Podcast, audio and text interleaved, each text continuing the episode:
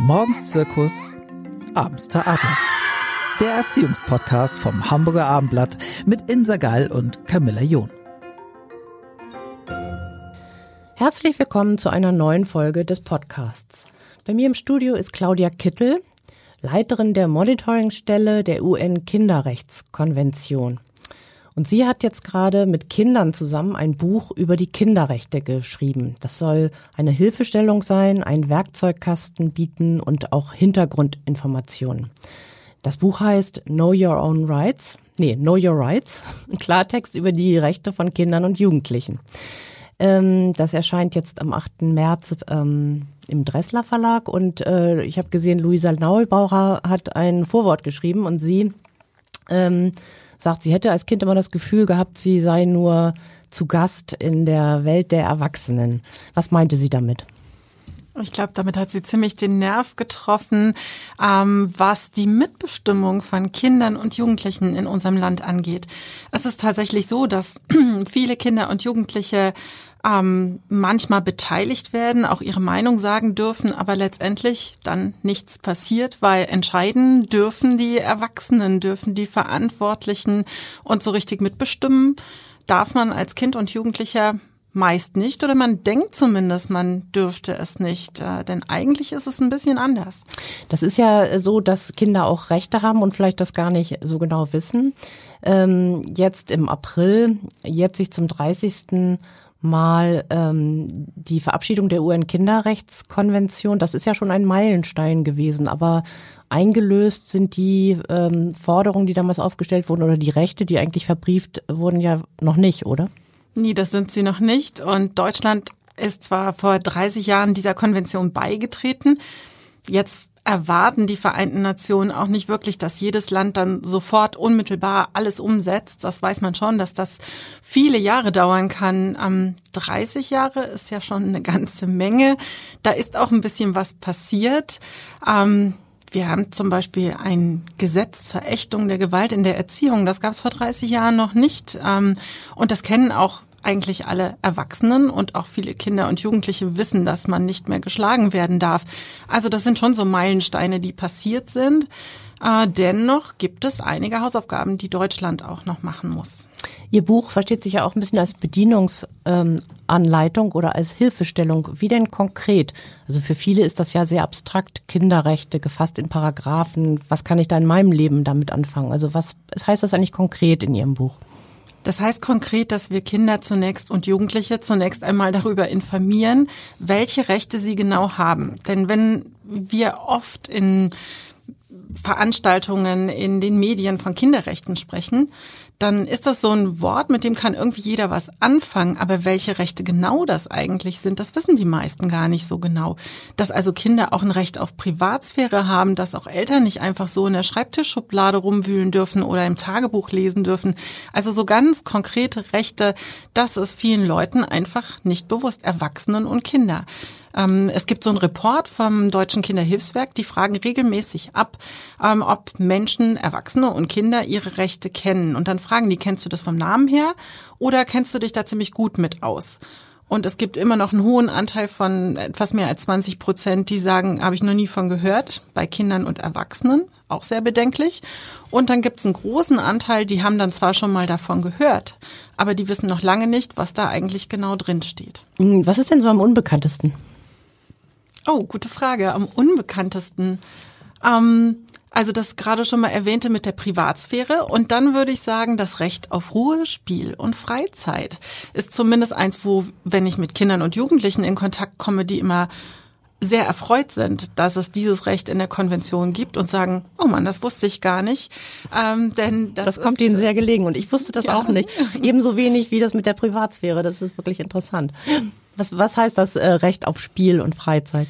Das ist ein ganz äh, typisches Recht für, für die Kinderrechtskonvention. Da geht es nämlich darum zu schauen, welche Menschenrechte haben alle Menschen und was heißt das ganz besonders für Kinder und Jugendliche, wenn ich diese Brille aufsetze, ähm, die auch einen besonderen Schutz brauchen. Und dann heißt das nämlich, dass Kinder und Jugendliche diesen Schutzraum Kindheit haben, in dem man eben noch nicht getrieben ist von Terminen und Stress, sondern eben auch einen Freiraum hat, um sich als Person entwickeln, entfalten zu können Und ähm, angesichts zumindest in einem Land wie Deutschland, das so eine doch sehr leistungsorientierte äh, Nation dann ist, ähm, ist es unheimlich wichtig und erfreulich für Kinder und Jugendliche im Schulstress, wenn sie dann erfahren, oh, ich habe auch ein Recht auf Ruhe und Erholung. Wie lässt sich das denn konkret umsetzen? Also es wurde ja immer gesagt, als die Schulzeit an Gymnasien verkürzt wurden, das ist in Hamburg auch noch hier gültig. Also an den Gymnasien wird in zwölf Jahren ähm, Abitur gemacht und das hat natürlich eine Verdichtung auch des Unterrichtsstoffs und einfach auch der, die, es gibt mehr Stunden in der Woche dazu geführt. Also es gibt für viele Kinder lange Arbeitstage. Vielleicht äh, brauchen sie dann auch noch ähm, Nachhilfe und müssen da noch weiter lernen. Ähm, wenn ein Kind jetzt oder ein Jugendlicher jetzt das Gefühl hat, ich habe überhaupt gar keine Zeit mehr, um mich zu erholen, weil ich habe äh, acht, neun Stunden Schule und danach noch äh, Nachhilfe. Was kann der denn konkret tun, um dieses Recht auf Freizeit mh, hm, einzuklagen? Hm. Ja, also eigentlich äh, gäbe es da die Möglichkeit, im, gerade im Schulbereich haben wir das ja eine Schülervertretung, dass Kinder und Jugendliche in der Schule sich an die Schülervertretung wenden. Ich weiß, wenn ich das jetzt sage, dass ganz viele Kinder und Jugendliche mit den Augen rollen werden und sagen werden, ey, die Schülervertretung ähm, bei mir in der Schule wird das nicht wirken. Ähm, was aber auch zum Beispiel daran liegt, dass oftmals diejenigen, die Klassensprecher oder gar Schülersprecherinnen einer Schule sind, gar nicht so genau wissen, was sie da eigentlich für eine Rolle haben und tatsächlich auch für eine Macht haben, was sie mitgestalten könnten, was sogar in einem Schulgesetz festgeschrieben ist. Das ist oftmals den Kindern und Jugendlichen nicht bekannt. Da wird dann gewählt und dann ist es irgendwie ein Zeugnis von auch Beliebtheit in der Klasse, aber es wird nicht unbedingt die Person dann auch empfangen empowert, dass sie weiß, was sie da eigentlich machen kann. Wir wissen, dass die ähm, Schulsozialarbeit da eine ganz wichtige Rolle spielt und ähm, ganz häufig an Schulen dann Kinder und Jugendliche auch darin fortbildet, was sie da eigentlich so machen könnten. Und dann könnte man da über Pausenzeiten oder Bedarfe von Hausaufgabenfreiheit äh, am Nachmittag und solche Dinge sprechen. Sowas könnte ja eine Schülervertretung dann auch vorbringen, in einer Schulkonferenz einen Antrag stellen. Aber das sind ja alles Beschwerdewege, die muss man erstmal kennen, um sie nutzen zu können. Wobei das ja auch ganz wichtig, also die Schülervertretung oder auch äh, Klassensprecher sind ja schon auch wichtige Gremien der, der Vertretung von Kindern. Also da, wo Kinder wirklich auch ihre Rechte durchsetzen können. Also dass es das an sich gibt, ist ja schon, äh, schon ähm, ein Ausdruck davon, dass Kinder ihre Rechte durchsetzen sollen. Das ist absolut ein Ausdruck davon, dass man Kindern und Jugendlichen die Möglichkeit geben möchte, ihre Rechte auch mit durchzusetzen. Und das ist wunderbar, dass wir das in den äh, Schulgesetzen der Länder haben. Das ist ein Riesengewinn. Aber dann haben wir gesehen in der Corona-Pandemie-Zeit, bis denn mal die, wir haben ja sogar eine Bundesschülerinnenvertretung, bis die dann mal gehört wurden von den Verantwortlichen, als es darum ging, welche Maßnahmen wollen wir ergreifen, was machen wir im Homeschooling, im digitalen Lernen, was sind Angebote, die gut und, und leicht zu nutzen sind, da hat man es einfach schlichtweg erstmal vergessen, die Kinder und Jugendliche zu fragen. Das ist tatsächlich ein gutes Beispiel. Also in der Corona-Pandemie hat man ja wirklich über die Köpfe der Kinder hinweg äh, entschieden, auch sehr tief in ihren Alltag eigentlich eingegriffen. Ähm, musste das nicht so sein, mal ketzerisch gefragt? Also können Erwachsene sowas besser beurteilen oder abwägen? Das ist das, was wir häufig annehmen als Erwachsene, dass wir das besser abwägen können. Und das ist auch an manchen Punkten einfach so. Es geht auch nicht darum, dass die Kinder und Jugendlichen nachher die Entscheidung alleine treffen sollen und wir sie damit allein lassen oder gar überfordern, sondern es geht darum, dass wir hinhören, was Kinder und Jugendliche für eine Perspektive, für eine Ansicht in diesem Bereich haben. Und das hätte gerade bei den Pandemie-Maßnahmen so mancher Maßnahme sicherlich gut getan, vorher hinzuhören, was Kinder und Jugendliche sagen. Es gibt ja auch noch andere ähm, äh, Vertretungen von Kindern und Jugendlichen. Es gibt diese ganzen Jugendverbände, ähm, die zum Teil äh, auch auf Bundesebene organisiert sind, die viel im Freizeitbereich anbieten für Kinder und Jugendliche. Und die hatten tolle Ideen, wie sie Gruppenstunden, ähm, wie sie Musikunterricht, andere Sachen irgendwie am Leben halten konnten in der Zeit oder wie sie es besser hätten machen können.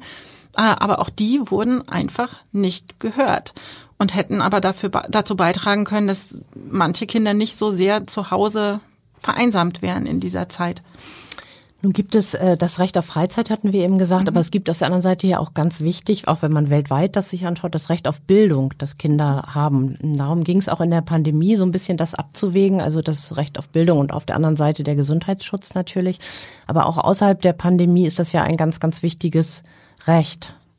Das Recht auf Bildung. Wie ist das äh, ausgestaltet und was gibt's da in Deutschland noch zu tun? Also das Recht auf Bildung ist schon in der allgemeinen Erklärung der Menschenrechte, die noch viel älter ist als die ähm, UN-Kinderrechtskonvention. Und es ist auch eines der ganz wichtigen Rechte. Wenn man jetzt in die Kinderrechtskonvention schaut, dann ist das Recht auf Bildung mit diesem speziellen Kinderblick, also was braucht es für Minderjährige, damit verbunden, dass man den Zugang zu einer kostenfreien dort heißt es Primary Education hat, also so eine Grundbildung.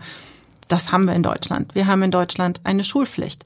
Aber es gibt zum Beispiel Gruppen von Kindern und Jugendlichen, die den Zugang nicht so unmittelbar haben. Zum Beispiel geflüchtete Kinder, die mit ihren Familien in der Gemeinschaftsunterkunft leben und noch nicht einer Kommune zugeordnet sind ähm, die sind dann oftmals beschult in der Einrichtung und dürfen noch nicht in eine normale Schule oder in eine normale Kita gehen.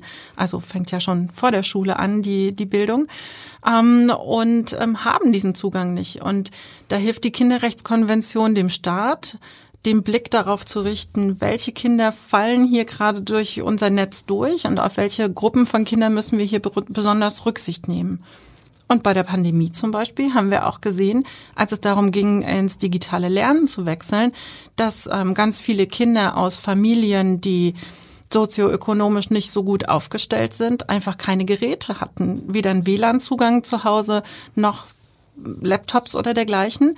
Und dann war es tatsächlich so, dass erst einmal Familien das einklagen mussten, dass das mit in die Sozialleistungen hineingepackt wurde, eigentlich wäre es Sache des Staates gewesen, hier gemäß Kinderrechtskonvention vorher zu schauen, wer kann sich das nicht leisten und da einen Zugang zu entwickeln. Es hat dann geklappt. Wieder über den Beschwerdeweg, hier dann das Gericht. Ohnehin ist es ja so, dass äh, der Bildungserfolg von Kindern in Deutschland auch noch, äh, also besonders in Deutschland, stark von dem sozialen Hintergrund der Familien oder der Elternhäuser abhängt, was ja eigentlich ähm, ganz klar eigentlich ein Verstoß sein müsste, oder gegen dieses allgemeine und gleiche Recht auf Bildung. Absolut. Und ähm, das ist auch eine der, ich nenne es jetzt mal Rügen, ähm, die die Vereinten Nationen gegenüber Deutschland immer wieder erwähnen. Also es gibt ein Berichtsverfahren. Alle fünf Jahre muss Deutschland vor den Vereinten Nationen Rechenschaft darüber ablegen, was sie gemacht haben, um die Kinderrechte noch besser zu verwirklichen.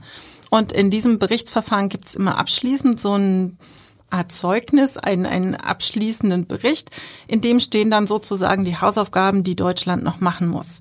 Und ähm, es gab jetzt schon insgesamt sechs Berichtsverfahren zu Deutschland und das mit der Bildungsungerechtigkeit, nenne ich es jetzt mal so, ähm, ist immer wieder ein Thema und es steht immer noch auf der Liste in der diplomatischen Sprache dann mit besonderer Dringlichkeit, dass sich der deutsche Staat hier darum bemühen muss, Lösungen zu finden. Zwei andere Aspekte, die ja das Alter von Kindern teils sehr, sehr doll prägen können, sind einerseits Armut und andererseits Gewalt. Und da geht es ja in der Kinderrechtskonvention eher darum, sie zu sagen, sie davor zu schützen, also die Freiheit von Gewalt und Freiheit von Armut. Was ist dazu zu sagen?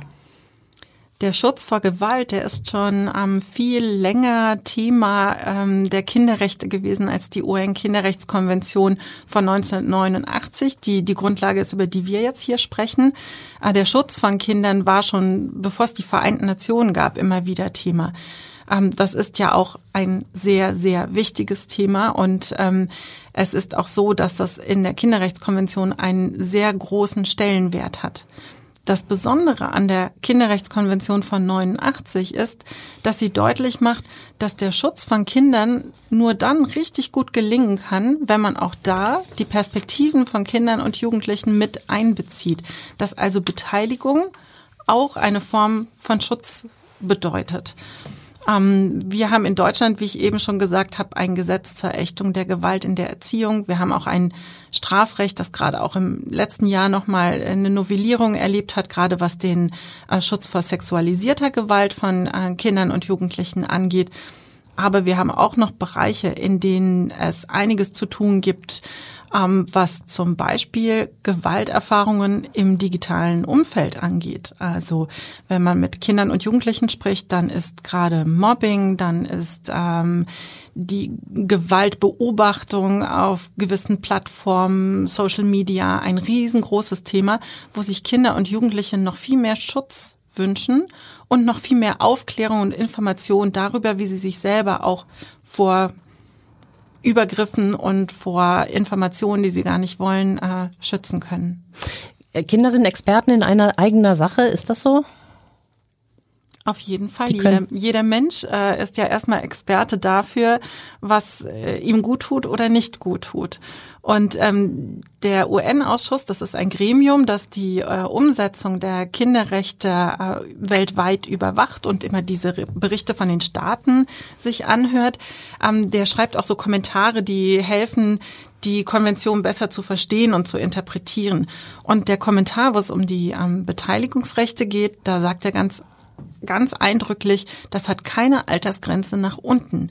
Auch ganz kleine Kinder haben Willensäußerungen und können sehr gut ihre Perspektive in eine Sache hineinbringen. Und man muss als Erwachsener zuhören, hinhören und das Gehörte dann berücksichtigen.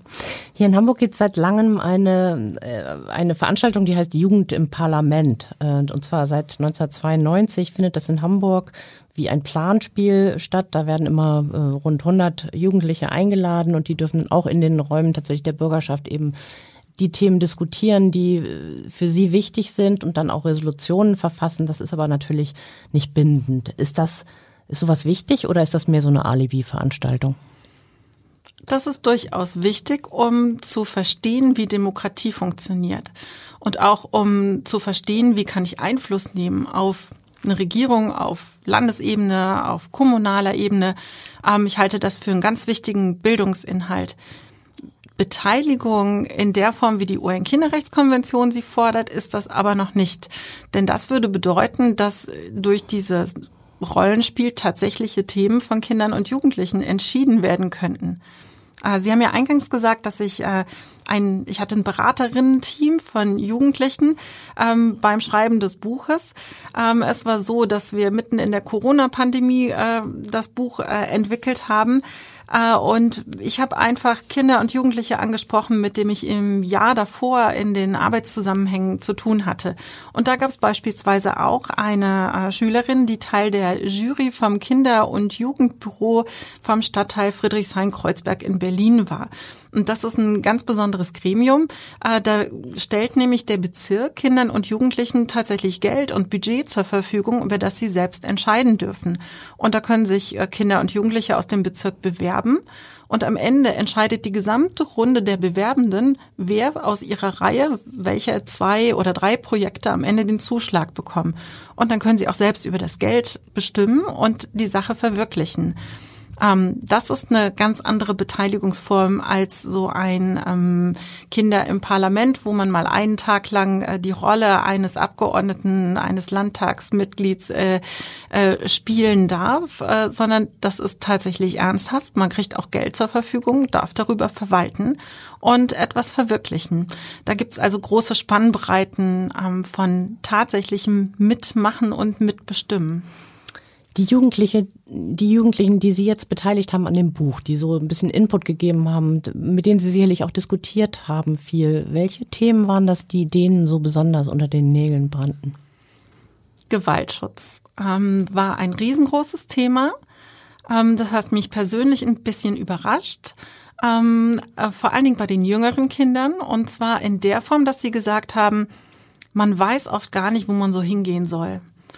Und du musst da unbedingt ähm, so eine Adressliste reinpacken. Haben wir dann auch gemacht mit äh, Telefonnummern oder bei der Polizei. Es waren dann so Fragen, in, wir haben das so per Zoom-Konferenzen gemacht oder Videokonferenzen. Ähm, und äh, dann war die Frage, darf ich eigentlich als Kind oder Jugendlicher direkt mich an die Polizei wenden? Geht das überhaupt? Also solche ganz praktischen Fragen. Und dann haben wir zusammen auch nochmal geschaut und festgestellt, Mensch, es gibt sogar Seiten von der Polizei, die sich direkt an Kinder und Jugendliche wenden, Online-Angebote bei ähm, Mobbing, Cybermobbing. Ähm, und das war auch äh, sehr, sehr schön, da nochmal genauer hinzuschauen, wie sprechen die eigentlich auch Kinder und Jugendliche direkt an. Sie sagten ja, es ist wie ein Werkzeugkasten, Ihr Buch, also wo man sich auch bedienen kann und das dann auch äh, benutzen kann, das, was äh, man dort liest. In welcher Hinsicht? Also was sind so die Beispiele da? Ja, das war der Punkt, ähm, wo ich gefragt habe, was muss denn unbedingt in so ein Buch rein? Und dann haben die äh, Kinder und Jugendlichen gesagt, bitte keine Texte zum ähm, Lückentexte zum Ausfüllen, so wie in Schulbüchern. ähm, das habe ich versucht sehr ernst zu nehmen, aber trotzdem Seiten, bei denen man mal so die Gedanken schweifen lassen kann. Und daraus ist so ein kleiner Einschub geworden, den haben wir Think About It genannt, äh, wo man mal so eine Art Kreuzworträtsel machen kann zu, zu Sachen, die man gerade gelesen hat zum Verarbeiten, wo man mal eine Umfrage machen kann unter bekannten Freunden oder einfach zu Hause in der Familie und Strichliste führen kann dazu, ob die denn die Kinderrechte schon kennen und ähm, wo man auch so kleine Gedankenspiele machen kann. Wie ist das eigentlich mit dem äh, Weg beispielsweise zu meiner Schule? Wie komme ich eigentlich, wie, wie, wie ist mein Schulweg beschaffen? Was mag ich daran, was mag ich daran nicht? Und was würde ich verbessern ähm, und einem Kommunalpolitiker, einer Politikerin raten, was sie da ändern sollte? Und sowas haben wir dann auch reingebaut zwischen die Kapitel, in die ganz viel Wissen reingepresst wurde, ähm, damit man zwischendurch auch mal sowas machen kann und ein bisschen da reinkritzeln kann. Ich war überrascht, als ich mich so ein bisschen eingelesen habe, ähm, dass es offenbar auch postuliert ist, dass beide Elternteile gemeinsam für die Entziehung und Entwicklung des Kindes verantwortlich sind. Das ist ja in ganz vielen Patchwork- oder Scheidungsfamilien sicherlich ein wichtiges Thema und oft klappt das ja auch. Oft kümmern sich dann ja auch weiter beide Elternteile darum, aber nicht immer. Aber ich fand es interessant, dass das Kind offenbar einen Anspruch darauf hat, von beiden ähm, Elternteilen erzogen und betreut zu werden. Das, jedes Kind hat das Recht auf Umgang mit beiden Elternteilen. Ähm, solange es nicht dem Wohl des Kindes widerspricht, so heißt es in der deutschen Übersetzung. Ähm, Im Englischen ist das nicht Kindeswohl, sondern Best Interests Plural of the Child. Also sofern das nicht ähm, eigentlich aus Schutzgründen oder dergleichen nicht ratsam ist. Wenn es meinetwegen um Gewalt geht. Genau, wenn es um Gewalterfahrungen in der Familie ging oder so, dann ist es auf jeden Fall ein Recht für jedes Kind. Und ähm, in äh, unserer Arbeit als Monitoringstelle ähm, des Deutschen Instituts für Menschenrechte arbeiten wir zum Beispiel zum Thema Kinder von Inhaftierten. Da geht es also auch um die Frage, wie können Kinder und Jugendliche Umgang mit einem Elternteil haben, der inhaftiert wurde, weil er oder sie eine Straftat begangen haben, aber eben nicht dem Kind gegenüber, sondern eine andere Straftat und äh, dieses Kind dann trotzdem ja Recht auf Umgang mit diesem Elternteil hat und es dann aber im Gesetz nur eine Stunde Besuchszeit pro Monat gibt. Und wie soll man das dann bitteschön gut klären, so dass das ein Umgang ist, der auch aus Perspektive des Kindes als gut und sinnvoll und angenehm empfunden wird.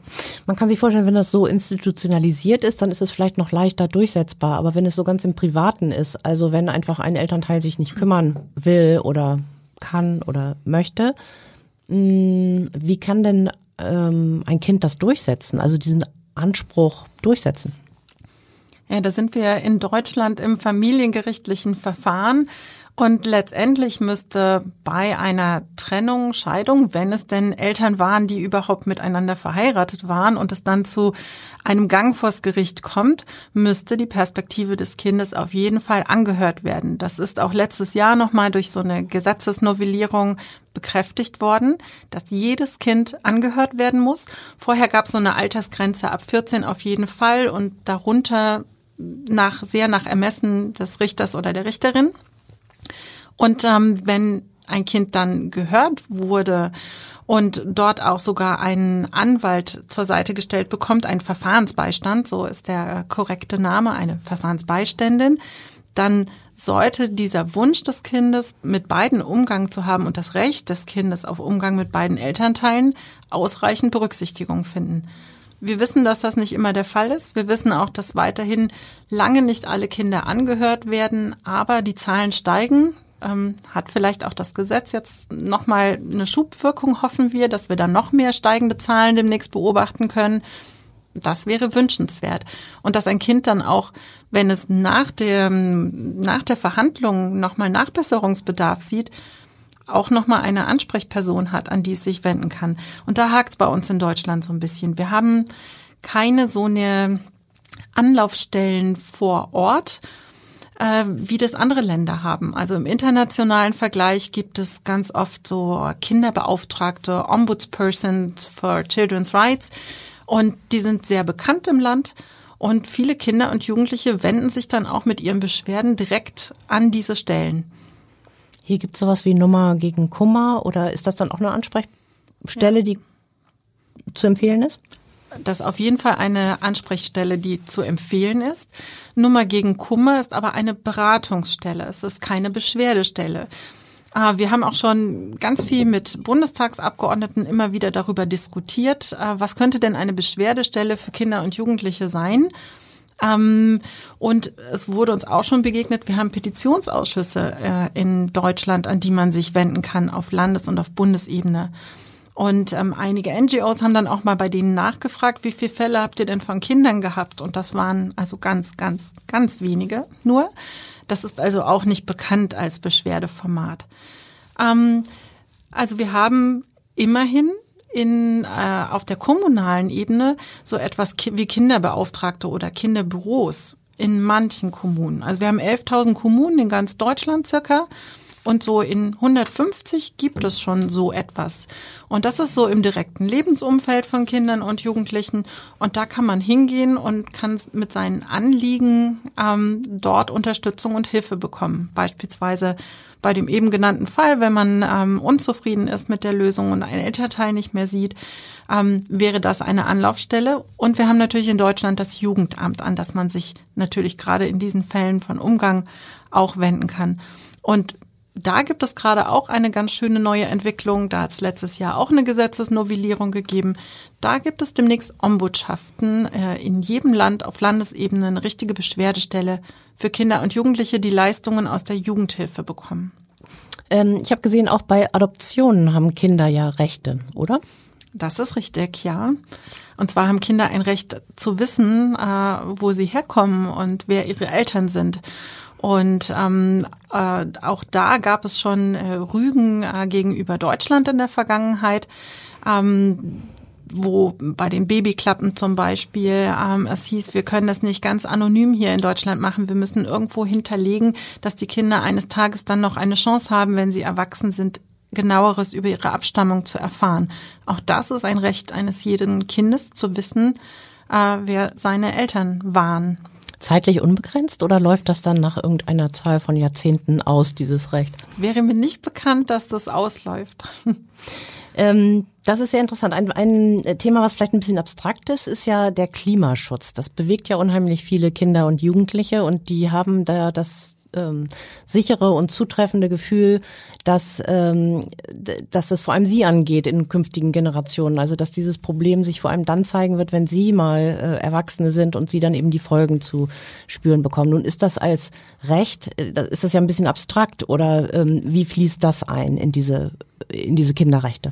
Also in der Kinderrechtskonvention gibt es eine, Entschuldigung, ich muss gerade einen Schluck trinken.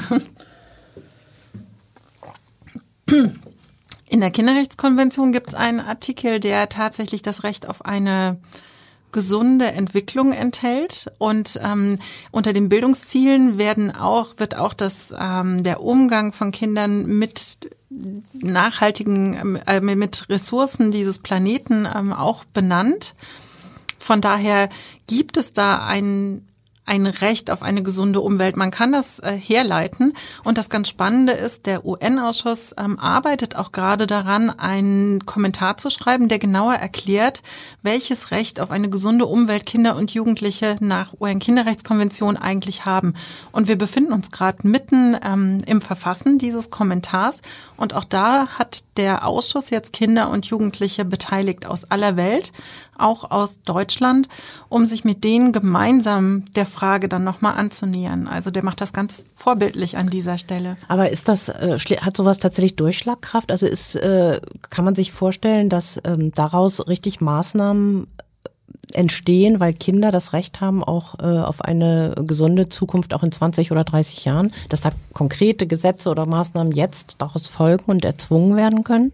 Da sind wir wieder bei dem Problem des äh, Wissens und der, des Bekanntheitsgrads der äh, UN-Kinderrechtskonvention. Wenn mehr RechtsanwenderInnen wüssten, dass es diese Konvention gibt und dass es auch ein Recht auf eine gesunde Umwelt in dieser Konvention gibt, dann würde das vielleicht mehr Anwendung finden. Das ist äh, die, die große Hoffnung. Ähm, und so ein Kommentar soll ja auch immer gerade Rechtsanwenderinnen helfen ähm, eine Konvention, ein, ein Rechtstext besser zu verstehen. Es würde natürlich noch viel besser laufen, wenn noch viel mehr erwachsene politische Verantwortungsträgerinnen ganz genau wüssten, was die Kinderrechte sind und wie verbindlich die jetzt schon sind und ähm, wenn auch noch mehr Kinder wüssten, wie verbindlich die Kinderrechte sind und sich auch lautstark mit dafür einsetzen könnten, dass es eingehalten wird. Wäre eine Herabsetzung noch des Wahlalters sinnvoll, also Kinder, Jugendliche früher schon zu beteiligen? Also in vielen Landesparlamenten, in Hamburg auch, äh, ist eben das Wahlalter jetzt bei 16 Jahren. Ähm, nicht überall, aber ist das, wäre das eine Forderung von Ihnen, das noch weiter herabzusetzen oder ist das nicht der Weg? Das ist eine Forderung von den Kindern und Jugendlichen beispielsweise, die ähm, äh, bei dem letzten Staatenberichtsverfahren Deutschlands vor den Vereinten Nationen beteiligt waren. Die haben ähm, ähnlich wie auch NGOs und wie wir das als nationale Menschenrechtsinstitution machen, einen ergänzenden Bericht zum Staatenbericht geschrieben. Also der Staat versucht natürlich ein gutes Bild abzugeben und dann dürfen die anderen nochmal einen kritischen Blick ähm, auf die Sache werfen und geben einen ergänzenden Bericht raus. Und dieser Kinder- und Jugendbericht enthält genau diese Forderungen. Die Kinder und Jugendlichen haben gesagt, wir wollen einfach viel früher wählen können, damit wir auch wirklich mehr Einfluss haben können auf die Politik und ihre Entscheidungen. Von welchem Alter ist hier die Rede? Hier ist ähm, bei den Forderungen der Kinder und Jugendlichen von deutlich jünger als 16 äh, die Rede. Und wenn man es nach der UN-Kinderrechtskonvention auslegen würde, dann müsste man eigentlich auch sagen, das ist ein Grundrecht von jedem Kind und von jedem Jugendlichen. Und wenn sich jemand in der Lage fühlt, von diesem Recht Gebrauch zu machen, dann sollte er das tun dürfen. Wobei kleine Kinder da ja nun wirklich etwas leicht noch zu manipulieren wären. Das muss man wahrscheinlich ein bisschen abwägen. Das ist ein, eine Schutzfrage dann wiederum. Das ist immer der, der Abwägungsmoment. Hm. Wir haben aber in der Kinderrechtskonvention keinen Artikel, der sagt, ähm, Wahlrecht äh, für alle Kinder und Jugendlichen. Das steht da nicht drin. Aber eben Gehör und Berücksichtigung. Und ähm, daraus könnte man herleiten, dass möglichst früh Kindern die Gelegenheit gegeben werden sollte, mitzuentscheiden auch. Ich war schon überrascht davon, dass es Kinder das Recht haben auf Freizeit, wie Sie eingangs sagten. Ähm, das wusste ich nicht, wussten bestimmt auch viele der Hörerinnen und Hörer nicht. Gibt es andere Rechte, die ganz wenig bekannt sind? Da muss ich gerade äh, sehr nachdenken, denn ich arbeite schon seit mittlerweile 20 Jahren mit dieser UN-Kinderrechtskonvention und kenne sie in- und auswendig. und dann ist dieser Blick von außen gerade eine echte äh, Herausforderung. Ähm, was häufig äh, unterschätzt wird, ist das Recht auf eine kulturelle Teilhabe und eine eigene Kinder- und Jugendkultur auch äh, an der Stelle. Und ähm, äh, es gibt äh, ja eine Szene von Kinder- und Jugendmuseen ähm, beispielsweise auch in Deutschland in einer Bundesarbeitsgemeinschaft zusammengefasst. Ähm, und äh, dass Kinder und Jugendliche eben auch einen ein Recht auf einen eigenen kulturellen Ausdruck haben und darauf, dass auch Kultur in einer besonderen Art und Weise an sie herangebracht wird, das ist auch ein Punkt, bei dem ich oft erstaunte Gesichter äh, gesehen habe bei Vorträgen oder dergleichen. Ähm, ich bin äh, beispielsweise Schirmfrau im Mach-Mit-Museum, Kindermuseum in Berlin und ähm, da durfte ich schon an einigen der, ähm, der Treffen bundesweit von den Kindermuseen teilnehmen und die sind ja auch nicht immer sehr bekannt. Das ist ja auch ein Feld, das viele nicht so gut kennen. Das stimmt. Ähm, zum Abschluss 30 Jahre diese Konvention jetzt hier in Deutschland. Wie würden Sie das unterm Strich, was wäre Ihr Fazit? Ist da schon sehr viel erreicht worden oder was muss noch am allerdringendsten geändert werden? Das ist mal die Frage nach dem halb vollen oder halb leeren Glas. Ähm, Ich würde sagen, es ist doch äh, ganz schön voll in einem Land wie Deutschland. Äh, wir haben schon über Schulzugang und solche Dinge gesprochen. Da haben wir tolle Systeme, die Kinder und Jugendliche auffassen, äh, auffangen. Aber ähm, mir geht es bei den Beteiligungsrechten einfach noch nicht weit genug. Und wir haben eben über das Recht auf Umwelt gesprochen. Ähm, die Kinder und Jugendlichen, die sich bei den Friday for Future Demonstrationen ähm, eingesetzt haben, stark gemacht haben, laut geworden sind, die sahen sich einer, einer Kritik gegenüber, dass sie gegen die Schulpflicht verstoßen haben, also eine eine Ordnungswidrigkeit begangen haben und ihr Recht auf freie Meinungsäußerung, auf Versammlungsfreiheit, das aber im Grundgesetz steht, das ein sehr auch viel höheres Gesetz ist, genau, und auch jetzt schon für Kinder und Jugendliche gilt. Das wurde gar nicht so richtig damit äh, abgewogen. Die Debatte war sehr einseitig und ähm, auch in der Corona-Pandemie, die eben schon benannte ähm, typische Art von Erwachsenen, es irgendwie schon richtig machen zu wollen oder zu glauben, man überfordert vielleicht Kinder und Jugendliche, man kriegt das als Erwachsene schon besser hin. Da haben wir wirklich noch einiges zu tun, da besser hinzuhören und zuzuhören. Das da ist noch viel Luft nach oben. Und deswegen gab es auch das Bemühen, Kinderrechte ins Grundgesetz aufzunehmen. Äh, Gerade im letzten Jahr gab es noch von der alten Regierung ähm, einen Gesetzentwurf ähm, und es sah auch erstmal so aus, als könnte das gelingen. Aber genau an den Beteiligungsrechten und wie stark die ausgeprägt sein sollen, daran ist am Ende dann wieder gescheitert. Das ist immer noch ein heißes Thema. Ja. Genau wie dieses ganze Thema total interessant sind, ist. Vielen, vielen Dank für Ihren Besuch, Claudia Kittel. Vielen Dank für die Einladung. Weitere Podcasts vom Hamburger Abendblatt finden Sie auf abendblatt.de slash podcast.